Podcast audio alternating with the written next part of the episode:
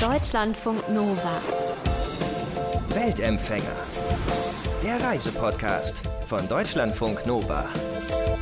Wir sind heute unterwegs in einem Gebiet, in dem tatsächlich ein paar Länder liegen, die noch nicht auf jeder Reiseliste stehen. Wir reisen nämlich auf die arabische Halbinsel.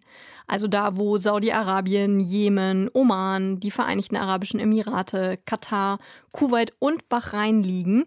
Und wenn man diese Ländernamen so hört, dann fallen einem ja direkt ziemlich viele Klischees ein. Also so Tausend und eine Nacht, glitzernde Hochhäuser, superreiche Leute, Falknerei, voll verschleierte Frauen. Wie es da wirklich aussieht, wie die politische Situation ist, wie die Gesellschaften da funktionieren, das gucken wir uns heute mal näher an. Und das machen wir mit Nadine Punks. Die ist nämlich genau 73 Tage durch die arabische Halbinsel gereist und ich freue mich sehr, dass sie uns heute darüber erzählt. Nadine, herzlich willkommen. Kannst du mal als allererstes deinen Reiseplan für uns zusammenfassen? Also, wo warst du überall? Ich bin in Jordanien gestartet, von dort dann weiter nach Kuwait, Bahrain, dann in die Vereinigten Arabischen Emirate, von dort dann in den Oman und dann noch nach Katar. Mhm.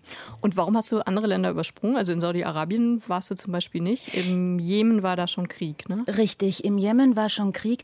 Saudi-Arabien hätte ich damals sehr gerne gemacht, also das war ja 2018, 19. Aber Saudi-Arabien hat damals noch keine Touristenvisa vergeben. Das machen die erst seit circa vier Monaten. Ich war jetzt vor einer Woche in Saudi-Arabien. Ich habe es also nachgeholt, aber damals ging es leider noch nicht. Okay, das kann man ja alles auch nachlesen, was du alles erlebt hast in deinem Buch Meine Reise ins Übermorgenland. Da kann man alle Länder noch mal ganz ausführlich nachlesen. Wir wollen uns mal ein paar äh, so exemplarisch einfach angucken. Was ich total spannend fand, ist, dass du über Bahrain geschrieben hast. Das ist der Nachtclub Saudi-Arabiens. Wie bist du darauf gekommen? Was ist das für ein Land? Warum der Nachtclub? Ja, dieser Satz, der stammt nicht von mir, sondern den haben mir dort Araber erzählt. Und Nachtclub Saudi-Arabiens deshalb, weil zwischen Bahrain und Saudi-Arabien gibt es eine Brücke, circa 25 Kilometer lang. Und am Donnerstagabend, da beginnt ja das Wochenende auf der Halbinsel, da fahren dann alle jungen saudischen Männer rüber nach Bahrain und geben sich dort Wein, Weib und Gesang Gesang hin, denn Bahrain zählt zu den liberalsten Ländern der Halbinsel. Jetzt nicht was Pressefreiheit und so betrifft, aber was Alkohol, Mädchen, Clubs und ähm, all diesen Zerstreuungen, was, was das betrifft. Und deshalb, da die Saudis in ihrem System ja immer noch unterdrückt werden, machen die sich dann auf nach Bahrain. Mhm. Und wie muss man sich das dann vorstellen? Wie bei uns so Junggesellenabschiede, die da irgendwie nachts durch die Straßen ziehen? Oder wie hast du das erlebt? Ja, es ist schon so ein bisschen. Also man sieht auf den Straßen dann ganz viele Autos mit saudischem Kennzeichen und in den Bars und Clubs tanzen und feiern dann die, die saudischen Männer. Und wobei ich muss sagen, vielleicht ändert sich das auch in Zukunft, denn Saudi-Arabien öffnet sich ja gerade. Also Mohammed bin Salman hat ja die Vision 2030 im Kopf und propagiert das, bedeutet also, alles soll liberaler werden und Manche Saudis behaupten auch, naja, in ein, zwei Jahren gibt es bei uns auch den ersten Nachtclub und auch vielleicht Alkohol. Vielleicht ändert sich das dann. Mhm. Mohammed bin Salman, der Richtig, Prinz. der Kronprinz, der Kronprinz genau. Saudi-Arabiens, genau.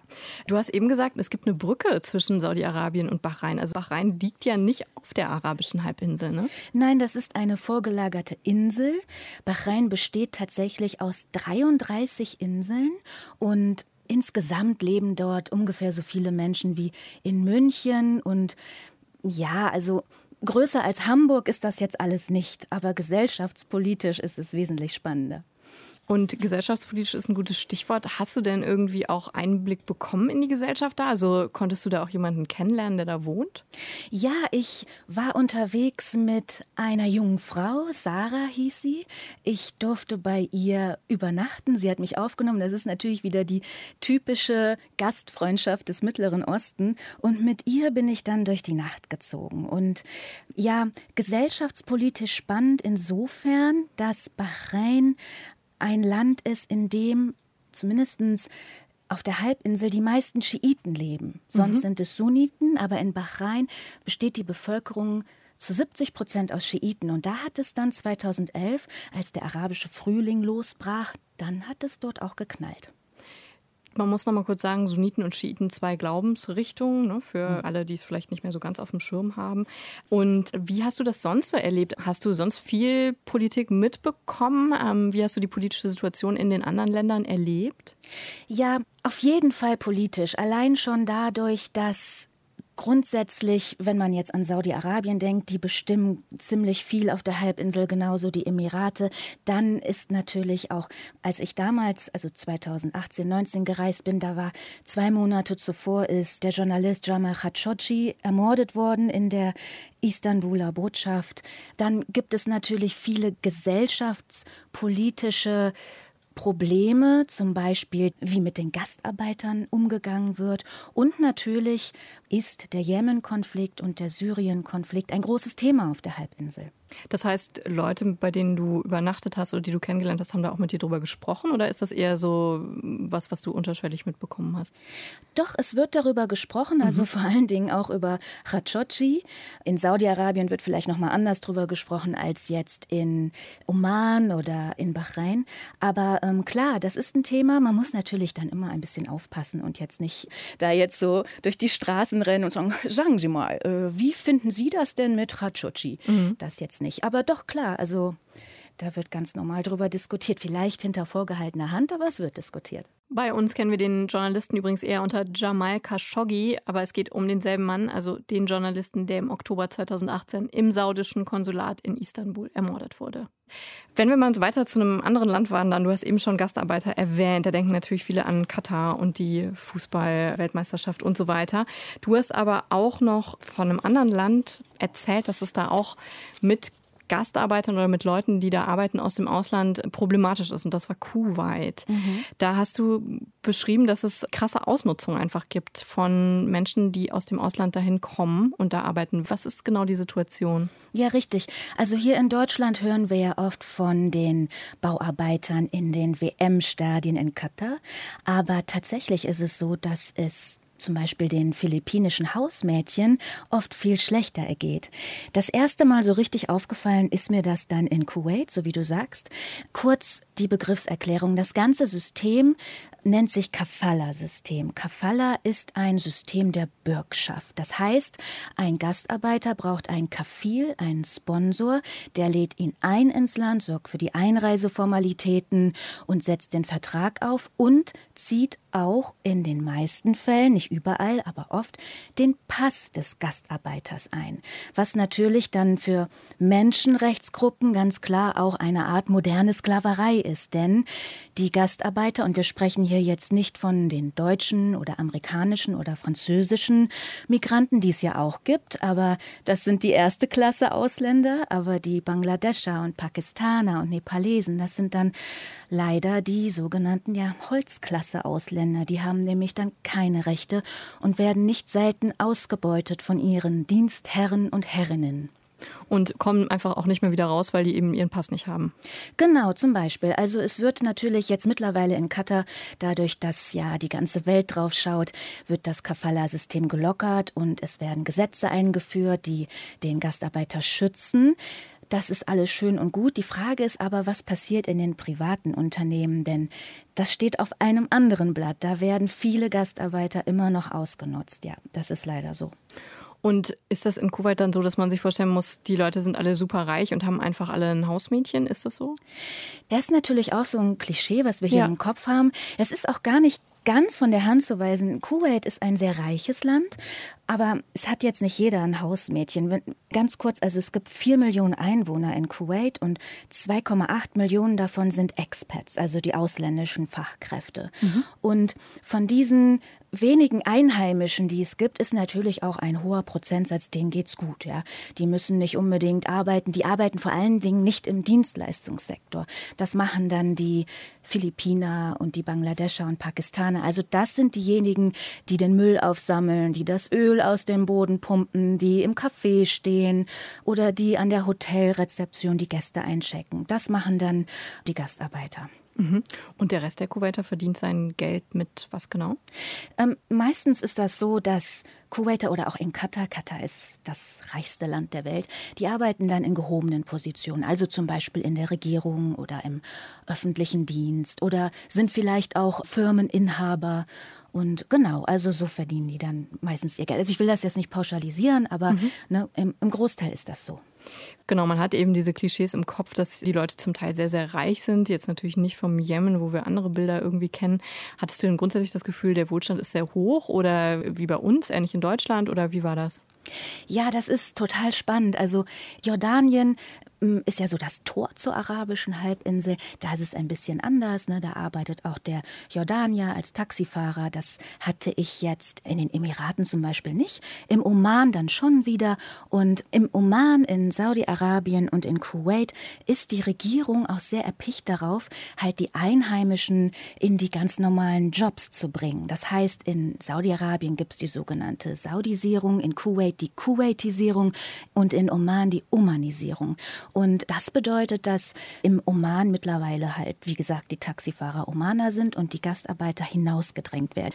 Also ich hatte schon das Gefühl, dass die, dass die nicht schlecht leben. Das sieht man allein am Straßenbild, zum Beispiel im Oman oder in Katar. Man sieht halt keinen einzigen Papierschnipsel irgendwo rumliegen. Das ist in Saudi-Arabien tatsächlich anders. Saudi-Arabien ist nicht so reich, wie wir hier denken. Mhm. Da arbeitet auch der Saudi als Uber-Fahrer oder an der Rezeption. Deshalb öffnet sich das Land ja jetzt. Also, dass MBS, also Mohammed bin Salman, jetzt alles öffnet, hat ja nichts mit Liberalität zu tun, ne, dass die Frauen jetzt Auto fahren dürfen, sondern das hat ganz klar wirtschaftliche Gründe. Die Leute sollen endlich in Arbeit kommen, weil das Geld sitzt nicht mehr so locker wie früher. Das sieht in Katar aber anders aus. Auch in den Emiraten. Oman hat so einen ganz guten Wohlstand, aber da fließt jetzt das Öl und das Gas auch nicht im Überfluss. Und Bahrain ist, naja, die sind sehr abhängig von finanziellen Hilfen aus Saudi-Arabien. Oman ist ein gutes Stichwort, weil Oman hat dir tatsächlich wirklich auch gut gefallen, ne? Hatte ich den Eindruck, wenn man dein Buch liest, meine ja. Reise ins Übermorgenland, hatte ich den Eindruck, Oman ist ein Land, was dir gut gefallen hat. Warum? Ah, Oman, Oman ist einfach wunderhübsch. ja, es okay. ist wirklich, ja, es ist wirklich schön. Also ich habe es jetzt nicht so mit Malls und mit Bling Bling und mit Wolkenkratzern. Und im Oman stehen keine Wolkenkratzer. Und die Menschen erschienen mir offen, neugierig, freundlich. Dann sind die Häuser hübsch, also es ist weiß und dass das alles hübsch ist, hat natürlich einen Grund. Also der jetzt verstorbene Sultan Qaboos, der hat das Wort Beautification geprägt. Ja, also alles soll schön sein. Und wenn Autos schmutzig sind, dann gibt es eine Geldstrafe. Ja, und Kreisverkehre sind dann als eine Art Kaffeekannenbrunnen konstruiert, wo dann so das Wasser rausplätschert und am Straßenrand sind Blümchen gepflanzt. Also es ist wirklich hübsch. Es ist wirklich ein schönes Land und natürlich die Natur. Ne? Ich bin von Muscat, das ist ja eher oben und dann nicht 1000 Kilometer runter nach Salala. Das ist schon an der, in der Nähe des Jemen und von dort dann in die Wüste, in die Rub al-Khali, das leere Viertel. Und das ist ja, ach, das ist unglaublich. Und ich denke, da habe ich etwas mit den meisten Europäern gemein. Also Wüste, ne, das lässt zumindest mein Herz höher schlagen. Mhm. Wie war das in der Wüste? Ich finde es unglaublich schön. Also die Rub al-Khali, übersetzt das leere Viertel, ist die größte Sandwüste der Welt.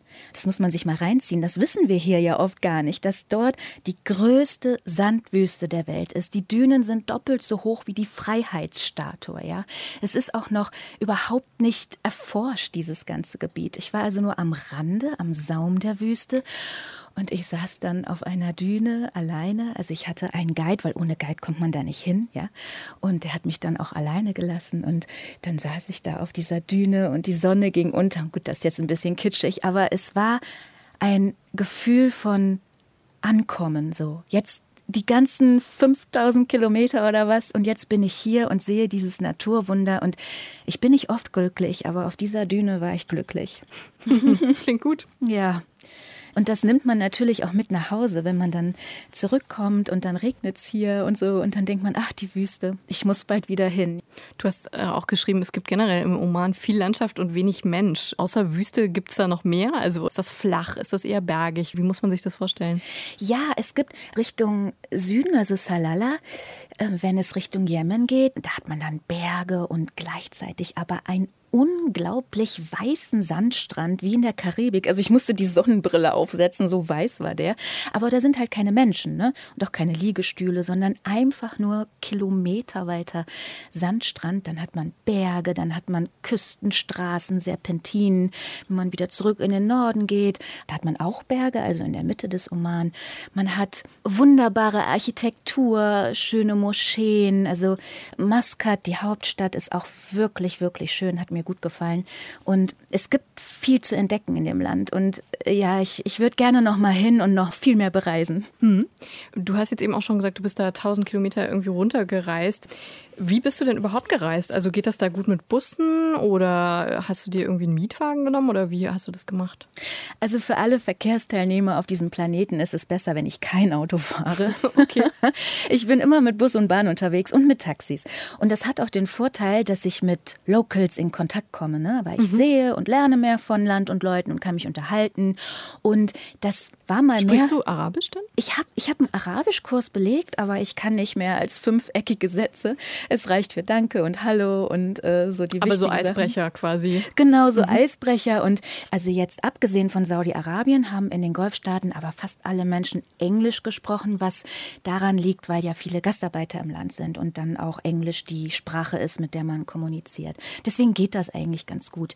Äh, Busse und Bahnen, naja, ist ein bisschen schwieriger, weil ähm, viele Leute fahren einfach dann mit Taxi oder haben halt ihr eigenes Auto und das war schwierig. Das war tatsächlich schwierig. Fährt dann ein Bus vielleicht irgendwie einmal am Tag und man muss ein bisschen schauen, aber es geht alles. Also ich bin rumgekommen und bin auch wieder angekommen. Also es geht, aber es ist nicht ganz einfach. Im Iran zum Beispiel ist es leichter. Da ist ein gutes Fernbusnetz. Das gibt es jetzt in dem Sinne nicht in den Golfstaaten. Wie war das denn für dich, als Frau zu reisen? Das ist so ein Thema, was, glaube ich, einfach aufkommt, weil sich das bestimmt auch viele fragen. Bist du viel angesprochen worden? Hast du dich immer sicher gefühlt? Hast du viel Aufmerksamkeit bekommen? Auch einfach schon, weil du halt eine westliche Frau warst. Wie hast du das erlebt? Ja, richtig. Das ist natürlich die Frage, die immer als allererstes gestellt wird. Meistens mit so sorgenvollen Blicken. Oh mein Gott, als Frau alleine dahin? Ist natürlich Quatsch. Also ich reise sehr, sehr gerne durch den Nahen Osten, weil die Menschen kümmern sich und sind äh, stets um mein Wohlbefinden besorgt und ich empfinde große Dankbarkeit. Ich habe es einfach als alleinreisende ausländische Frau. Und ja, als ausländische Frau habe ich auch das Privileg, sowohl die männliche als auch die weibliche Welt betreten zu dürfen, weil ich bin ja Gast. Ne? Mhm. Und deswegen ist das kein Problem. Also alle Ängste oder Klischees, die man hierzulande im Kopf hat, die kann ich zumindest bisher, kann ich die widerlegen. Ich hatte es immer sehr einfach. Du hast es gerade schon gesagt, du bist natürlich auch als Gast und als westliche Frau da in einer Sonderrolle. Wie hast du denn sonst so die Rolle der Frau in den verschiedenen Ländern wahrgenommen? Ja, also es ist ja so, dass wir hier denken, oh, alle Frauen sind dort unterdrückt und alles ganz schlimm und ne. Aber tatsächlich ist es ja so, dass die Golfaraberinnen nicht unsichtbar sind, ja. Also Sie studieren häufiger als die Männer, ja. Sie gründen Start-ups, arbeiten als Ärztinnen, Designerinnen oder Ingenieurinnen, ja. Sie haben auch hohe Positionen in Ministerien und in der Justiz und die Bildung der Mädchen wird auch tatsächlich gefördert dort und immer mehr Frauen drängen nach vorne, sind emanzipiert. Also die jungen Mädchen wollen gebildet sein, ja. Schönheit ist wichtig, aber ein gebildetes Mädchen, darauf kommt es an. Man möchte wissen, man möchte partizipieren und auch beeinflussen und ich glaube, dass diese Emanzipation in den nächsten Jahren nicht ohne Folgen bleiben wird. Kleines Beispiel zum Schluss. In Oman, im Maskat, an der Universität, wurde jetzt eine Männerquote eingerichtet, weil halt zu viele Frauen an der Universität studieren. Du hast gerade schon gesagt, das ist so ein bisschen das Klischee, was wir uns immer vorstellen. Im Klischees geht es ja auch in deinem Buch so ein bisschen. Ne? Also mhm. gerade dieser Begriff Orient, Okzident. Orient ist generell so ein Begriff, wo sich, glaube ich, vielen mittlerweile auch schon so ein bisschen die Nackenhaare aufstellen. Aber erklär noch mal, was ist für dich problematisch an dem Begriff? Also erst einmal, der Begriff Orient an sich ist nicht problematisch, weil er kommt ja aus dem Lateinischen. Sol Orients bedeutet aufgehende Sonne. Heißt also, Osten beziehungsweise definiert die Blickrichtung, ja, also der Blick nach Osten. Das bedeutet Orient. Allerdings, du hast es schon gesagt, das Problematische daran ist, dass Orient und Orientalismus, ja, das sind natürlich zweieige Zwillinge letztendlich, ja, und Orientalismus ist das Problem. Ähm, was meine ich damit? Ich meine damit, dass Europa bzw. der sogenannte Westen immer noch und ja seit dem 19. Jahrhundert plus minus eine Art Überlegenheitsgefühl hat, ja.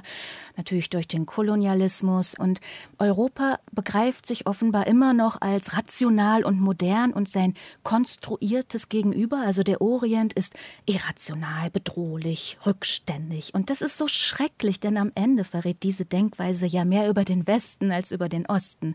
Und das ist das, was ich kritisiere und das ist auch der Grund, warum ich immer wieder in den Orient, in den mittleren Nahen Osten reise. Ich versuche ein Korrektiv ja, dem Ganzen entgegenzustellen. Und das versuche ich in dem Buch halt ein bisschen, naja, diese Klischees aufzuschlüsseln. Trotzdem muss man einmal sagen, dein Buch heißt auch Meine Reise ins Übermorgenland. Und Morgenland wäre auch ein etwas problematischer Begriff, oder? Morgenland ist tatsächlich ein Begriff, der von Martin Luther eingeführt wurde ins Deutsche. Soll also bedeuten, ne, die Sonne geht auf im Osten, ne, daher der Morgen. Mein Buch heißt Übermorgenland. Das ist natürlich ein Wortspiel. Und ich habe es deshalb so genannt, weil auf der arabischen Halbinsel liegt das Durchschnittsalter bei unter 30 Jahren. In Jordanien bei 23 und im Oman sogar nur bei 20. Zum Vergleich, der Durchschnittsdeutsche ist 47 Jahre alt. Bedeutet also, dass auf der Halbinsel sehr, sehr vieles in Bewegung ist und eben nicht das westliche Bild von der pittoresken Rückständigkeit oder das Antimoderne. Nein, eben nicht. Die Gesellschaften hangeln sich an Umbrüchen entlang. Die Jugend sehnt sich nach Veränderung. Frauen streben nach vorne und es ist halt nicht der technologische Fortschritt, der den Orient vom Morgenland ins Übermorgenland katapultiert, sondern es sind diese jungen Leute, die ihre Länder umkrempeln werden. Ein Blick in die Zukunft quasi war das von Nadine Punks. Genau 73 Tage lang war Nadine auf der arabischen Halbinsel unterwegs und darüber hat sie Meine Reise ins Übermorgenland geschrieben. Das ist gerade ganz frisch erschienen. Deutschlandfunk Nova. Weltempfänger.